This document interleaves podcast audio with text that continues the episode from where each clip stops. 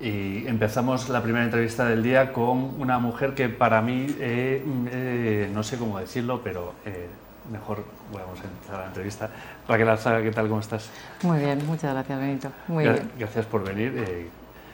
Raquel, nos conocemos desde hace mucho tiempo. para mí eres un referente, pero un referente de verdad. te sigo en el mundo corporativo y cuando te planteaba la entrevista te la planteaba porque creo que creo que eh, en el mundo corporativo no es fácil triunfar y creo que lo has hecho bien, ¿no? Lo- tu experiencia así lo dice. Y quería saber que nos trajeras, que nos dijeses eh, por qué te ha ido bien o cuáles son lo que tú crees o que nos gustaría, que, eh, lo que tú crees que te ha funcionado para llegar a donde has llegado. Entonces, primero, ¿quién es Raquel Alzaga? Para quien no te conozca, un poquito tu experiencia, ¿vale? Bueno, pues eh, yo conozco, tengo el placer de conocer a, a Benito porque nos une una compañía muy importante que es eh, Naturgy. Eh, hemos trabajado juntos y yo creo que incluso hemos crecido los dos personal y profesionalmente en una, en una gran empresa. Entonces, bueno, yo he trabajado en Naturgy durante 25, 25 años eh, y bueno, pues eh, tomé una decisión personal en, en su día de, bueno, pues de, de dejar el grupo y, y aguantar otra, otra aventura que es en Cox Energy, en un mundo que ahora mismo pues es el mundo de las compañías eh, renovables, es energética, que me encanta la energía. Y dentro del mundo energético, bueno, pues yo creo que, que meterte en un proyecto que puede ayudar eh, en el futuro, pues te hace eh, enriquecerte personalmente. Y bueno, pues yo creo que mi, mi experiencia profesional en, en Naturi fue especialmente todo el área internacional, eh, lo que es un proceso de, expansión y posteriormente de, de recesión. Y, y yo creo que lo que me preguntas, que me hizo mucha ilusión cuando me lo comentaste, porque es hablar con, ¿no? desde el corazón Sí, exacto. que muchas veces no tenemos oportunidad, solo lo haces en casa. Entonces, compartir con profesionales, hablar desde dentro, pues eh, apetece. Entonces, yo creo que, que aunque suena tópico, eh, creo que en la vida en- y en el mundo profesional, sobre todo las mujeres, no nos tenemos que poner limitaciones. Vale. Y otra cosa es no poner limitaciones a los otros, a los otros, a- al resto de, de personas. No ponerte limitaciones eh, te hace ser más grande, Sí. eh, te hace mm, querer aprender todos los días. Eh, yo tengo que decir que tengo 55 años y no es el día que no aprenda. Y es por esto, porque no me pongo limitaciones y no las pongo. Afortunadamente en mi trayectoria profesional he tenido la oportunidad de, de conocer eh, muchísimos países, conocerlos en profundidad, convivir con las personas de cada país y somos todos distintos y de todos Se eh, aprende. se aprende. Entonces, bueno, pues yo he tenido esa suerte y, y ¿por qué yo creo que ha sido? Porque en su día no me puse las limitaciones ni de país ni de personas y no se las puse a las personas con las que pude tener el placer de, de trabajar. Eh, otra de las cosas que es muy importante es ser valiente, que va ligado con las limitaciones. Eh, ahora mismo todo- a todo- está al alcance de todo el mundo coger un avión, ir a Colombia, Panamá, Costa Rica, hacerlo de turismo, pero eh, hace no más de 15 años esa- esas posibilidades, primero los países no estaban en esas circunstancias ahora mismo democráticas eh, y luego no había esa accesibilidad y bueno, ser mujer y decirte de un día para otro, eh, Raquel, vete a Colombia, que tenemos un problema y haces el diagnóstico y lo solucionas. Pues esa oportunidad, eh, pues probablemente no fue Raquel persona, fue en una posición y, y hay que ser valiente y decir, Voy. voy. Y te aseguro que las cantidades, o sea, antes no estaba tan eh, el, el Internet de las cosas, pero existía. Y leías, y no estaba Internet estaba la prensa, y pues podías leer eh, muchos acontecimientos que, que había en todos estos países, y bueno, ibas, ibas, y, y no te limitas, eres valiente, tomas deci- la decisión, y vas, y no limitas a las personas, y las personas te hablan, te cuentan, porque el mundo corporativo, pues, ¿a qué te dedicas? A finanzas, administración, fiscal, personas. Bueno, pues en cada país es distinto. Y, y, luego, bueno, pues eh, personalmente, eso es profesionalmente, pero personalmente la riqueza que uno se lleva, yo, bueno, de los grandes amigos que tengo y que, y que voy a mantener, aunque sea a la distancia, ahora mismo los medios te ayudan, ¿no? Con el Teams y tal, pero antes no, no teníamos WhatsApp, no teníamos tiempo, bueno, pues lo sigues haciendo. Y conozco a sus familias y si tengo la oportunidad de ir a sus eh, comuniones, bodas, bautizos, pues voy a ir porque, porque tengo mis grandes amigos. Entonces yo creo que eso son, las tres cosas son no limitar, no limitarte, no limitar, eh, ser valiente, aprovechar las oportunidades y aprender.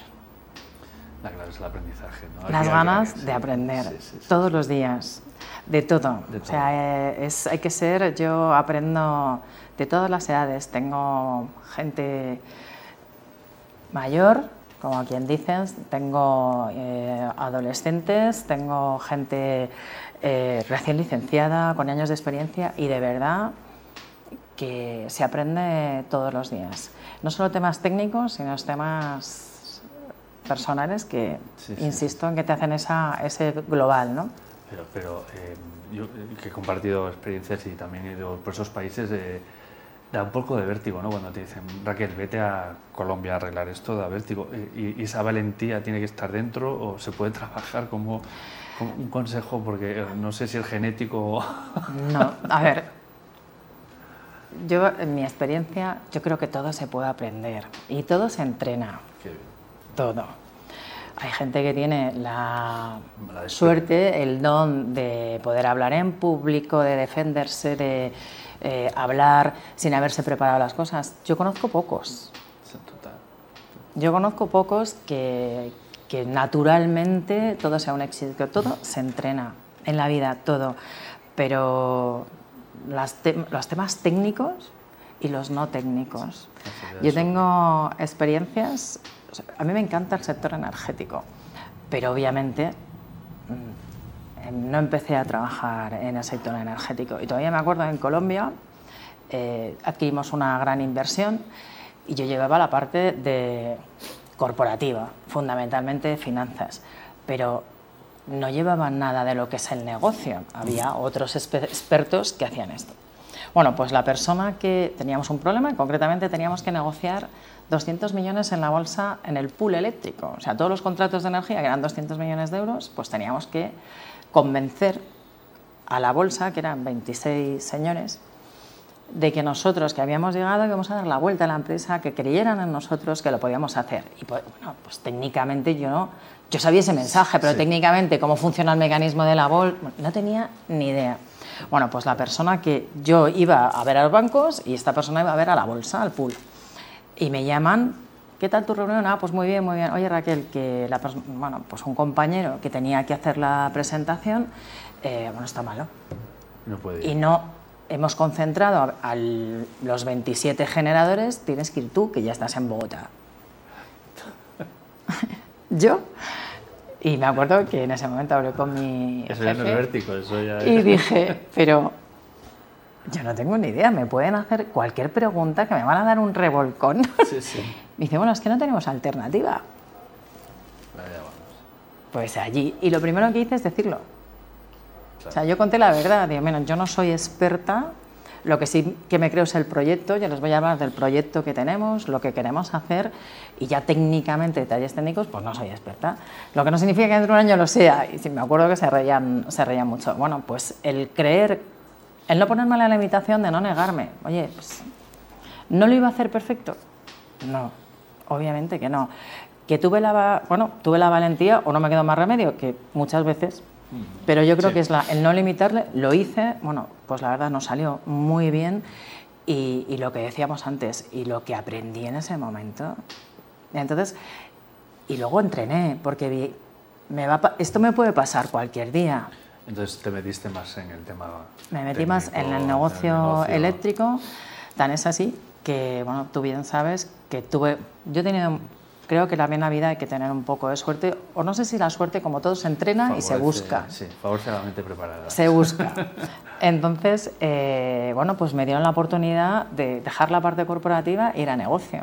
O sea, gestionar un equipo de ingenieros, pero ingenieros, ingenieros, cuando tú no lo eres, eh, pues no, obviamente era un reto. Y feliz. Y feliz de hacerlo y yo creo que el equipo que, con el que tenía estaba feliz de, porque pudimos aprender. O sea, yo aprendí de ellos, de temas de negocio, pero ellos aprendieron de mí de otra visión que se tenía del negocio. Y tan es así que hablando con, con personas les decíamos, teníamos que hacer esto muchas más veces. Poner eh, gente más corporativa en el negocio y negocio, porque las visiones son distintas y, todo se puede y se aprende. Oye, Raquel, eh, aprovecho que tienes dilatada experiencia eh, y tanto en temporal como en geográfica, eh, ¿observas diferencias culturales entre generaciones? O sea, ¿cómo ves? aquí, por aquí han pasado muchos expertos, ¿no? Y siempre hago preguntas similares, hablamos de cultura empresarial y es tu opinión, no, no es ni, pero es tu opinión muy, muy valiosa. ¿Cómo ves eh, el talento senior, ¿no? que parece que está un poco denostado en este mundo tan, tan rápido? ¿no? Y, cómo ves el talento junior? ¿Qué, bondades y qué, maldades puedes tener?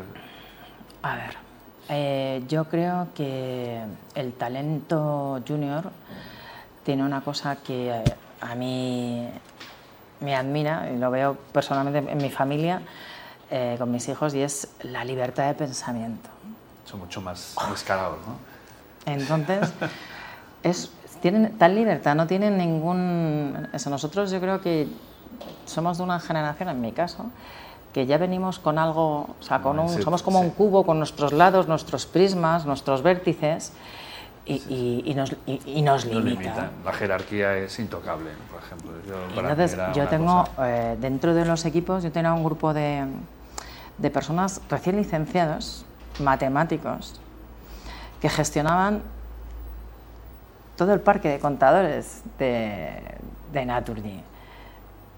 chavales. Bueno, y les todos los días te sometían a retos porque se les ocurrían unas cosas que yo jamás, ni en dos años de vidas juntos, podría pensar. Yo con todas mis mochilas, porque ellos no tienen ni una. Tienen una, una mente abierta que no les limita nada eso es lo bueno. Y como suele pasar, tus grandes virtudes pues son tus grandes defectos, que de vez en cuando eh, esa libertad la aplican para todo. Entonces, pues yo creo que les falta un pequeño grado de compromiso. Ah, bueno. de, de, comprometerse con, a largo plazo, con, una, con algo a largo plazo. O sea, su, su mentalidad es tan abierta, entonces es eh, bastante volátil. Sí, sí, Entonces, sí, eh, Vino Santiago Ford, vino un compañero al que le preguntaba, estaba en una empresa que sus planes de carrera eran a dos años y medio. Fíjate. es que aquí lo, trabajaba en el sector de telecomunicaciones y no se le ocurría meter un plan de carreras a más largo plazo es por la rotación que tenemos. No, no sé si... Sí, sí, es que eh, te digo, en Latinoamérica uno de los problemas quizá más graves que hay es la rotación no, existe ese mm, sentido de, permanencia, de compromiso, de lealtad, pero yo creo que lo llevan a, a toda su forma de vida, tanto profesional como personal. ese compromiso, ese esfuerzo, eh, quizás sea ese, ese, gran defecto del, talento junior que creo que, que como todo se entrena, que hay otros perfiles de gente más, más madura profesionalmente, con otra cultura, con otras mochilas, que yo creo que les puede, les puede ayudar y, hacerles ver que, que, todo, tiene una, todo tiene un equilibrio. Pero yo, yo creo mucho en el, en el talento. En el talento de la gente joven, eh, vienen altamente preparados y yo creo que lo que les falta es esa fidelidad a algo. Ya, esa constancia en algo. O sea, cambian de sector, cambian de... Somos egoístas. sí. más descarado, más, o sea, eh, yo también hablando con compañeros que vienen por aquí, hablan de, de ese propósito personal, ¿no? que se alinee el, propósito de la empresa con el propósito personal. Y si no hay esa alineación, eh, hasta luego, no tengo este compromiso contigo. ¿no? Y a lo mejor, bueno, puede que, que nosotros no fuésemos así, que éramos mucho más eh, disciplinados y, trabajo para toda la vida, más, y ellos no, no, tienen esa visión. Yo creo que eso también, eh, yo creo que es culpa mucho eh, de la educación que han recibido, cosa que somos culpables. que somos culpables. Algo de culpa tenemos. Sí, yo creo que como íbamos tan con esas taras de disciplina, compromiso, bueno, todo lo que has visto en tu casa. Yo en mi casa he visto madrugar, o sea, disciplina, horarios, esfuerzo, y quizá veamos con tanta carga de compromiso que hemos tendido a, bueno, libertad, no te encorsetes. Yo creo que se nos ha ido un poco la mano.